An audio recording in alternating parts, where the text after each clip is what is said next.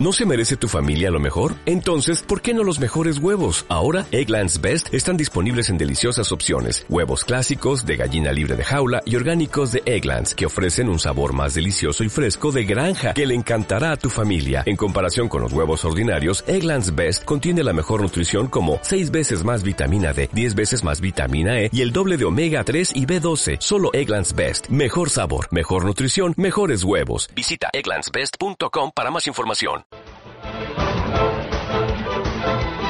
Pues son los sonidos que nos deja este día sobre esa mm, eh, crisis, esa alerta alimentaria por la carne mechada contaminada de la empresa Magrudis. Escuchamos a la ministra de Sanidad, al gerente de la empresa Magrudis y al portavoz de Facua, Rubén eh, Sánchez.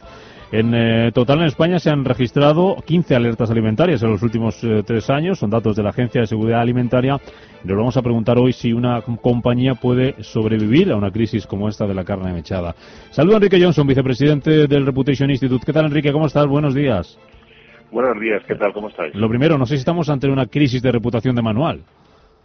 Hombre, pues eh, sí, es una crisis eh, indudablemente. Desde cualquier cosa que impacte de alguna manera negativamente sobre la percepción que se tiene sobre una compañía es una no, deja de ser una crisis y en este caso lo es no es decir ya no solamente eh, sobre la compañía sino que también puede arrastrar a otras compañías eh, eh, digamos como sector. Puede una empresa cerrar por una crisis de reputación como esta puede llegar a cerrar Sí, claro. O sea, es decir, se ha visto muchos casos en el mundo donde ha habido compañías que han tenido que ya no solamente cerrar eh, a otras que son grandes y que no, les ha llegado a afectar tanto, tanto como para cerrar, han tenido que cambiar absolutamente eh, su forma de actuar, su nombre, su color, absolutamente todo para eh, intentar de alguna manera evitar relacionarse con, lo que les ocurrió en el pasado, con lo cual sí, sin indudable, sin indudable que una crisis como esta te puede afectar tanto que tienes que cerrar la compañía. ¿Afecta por igual una situación como esta a empresas grandes, a empresas pequeñas, a, a empresas que sean más o menos conocidas?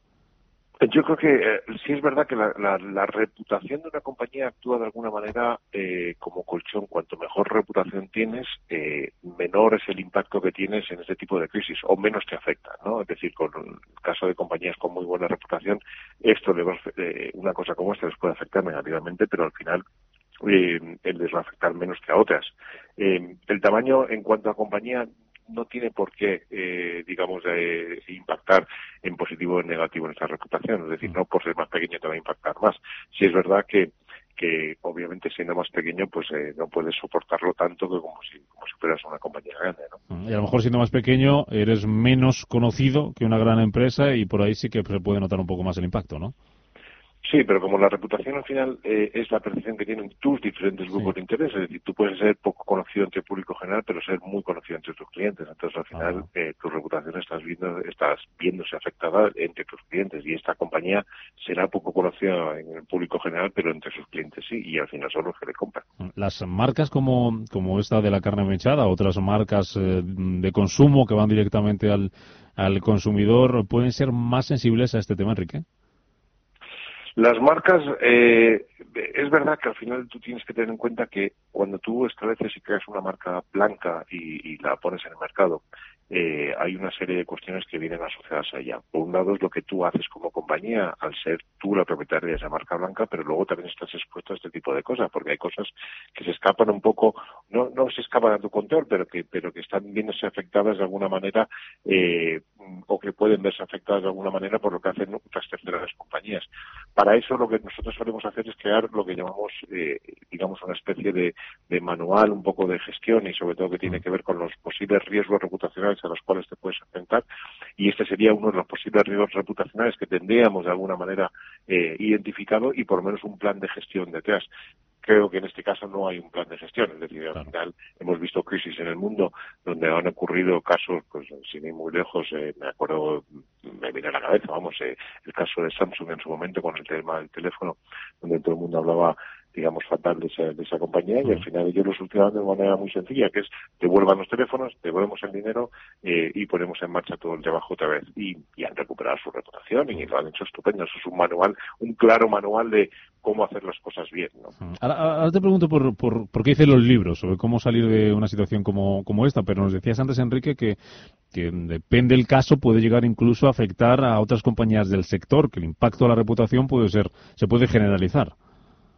Sí, de hecho eso también lo hemos visto, lo hemos visto en otros sectores, en el sector automóvil una compañía se ve afectada por una crisis que arrastró de alguna manera eh, o está incluso arrastrando ya no solamente al sector, sino a un tipo de combustible, ¿no? Es decir, eh, y también lo hemos visto en, en, en, el, producto cárnico, sobre todo de cerdo, de hace unos pocos años había una compañía que salió, se vio expuesta, digamos, en un escándalo de alguna manera con algún programa de televisión y, y eso arrastró también al resto de compañías, con lo cual sí, es indudable que eso afecta no solamente a esa compañía, sino que afecta a las demás también.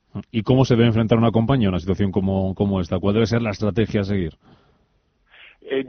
o sea, estrategia como tal definida de esto lo que hay que hacer exactamente y con esto te salvas, no existe. Es decir, cada compañía tiene su, su mundo, pero sí es verdad que lo que sí te puedo decir es que no hacer nada no es una estrategia.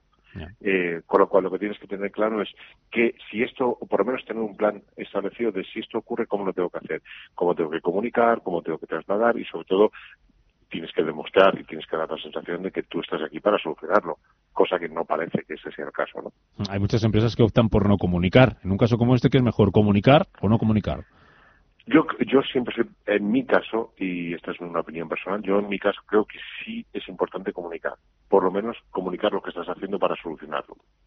Mm. Hay que tener en cuenta también que estamos en una era digital, redes sociales, en el que todo este ruido se, se amplifica, ¿no? Claro, o sea... Es más difícil de controlar lo que otros dicen de ti, que eso depende también mucho de la reputación, ¿no? Claro, o sea, es decir, al final, si pensamos un poco en ello, es decir, si tú no eres el que estableces un poco cuál sería la conversación que quieres llevar a cabo, es decir, qué es lo que estás haciendo para solucionarlo, cómo lo estás haciendo y al final te callas, otros van a liderar esa parte. Entonces, eh, y eh, este es un caso típico donde al final ocurren muchas de esas famosas fake news que vamos oyendo, en, las cuales, eh, como no hay una estrategia clara de comunicación, en este caso por parte de la compañía, cada uno decide comunicar lo que le apetezca y entonces eh, van apareciendo estas fake news que tú no puedes controlar. Mm. Eh, hablabas antes del tema de Samsung, por terminar, Enrique. ¿Qué, otras, eh, ¿Qué otros ejemplos de crisis de reputación más importantes en los últimos años recuerdas y con el cual deberíamos tener muy presentes?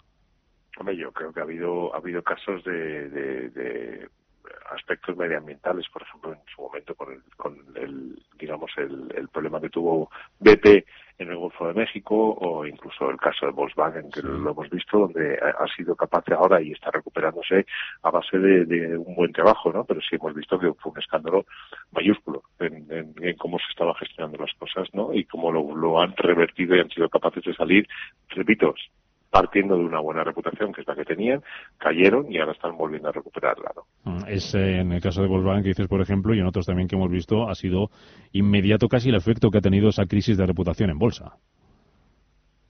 Sí, sí. El, caso de Volkswagen eh, era un, o sea, ahí donde vemos claramente una ligación entre la reputación y el valor de la compañía, no tanto en la venta en sí, sino en, la venta de producto, me refiero, sino en la, en la reputación en el valor de la compañía. Y cayó un 50% su reputación y un 50% el valor de la compañía en bolsa. Mm, bueno, pues veremos a ver cómo sale de esta mm, una compañía como Maglubis, ver cómo afecta al sector. y ver cómo se soluciona, que sirva también como ejemplo para otros casos como, como este. Hablando de reputación, con este caso de esta alerta alimentaria con Enrique Johnson, vicepresidente del Reputation Institute. Enrique, gracias, feliz martes, adiós. Muchas gracias, un saludo.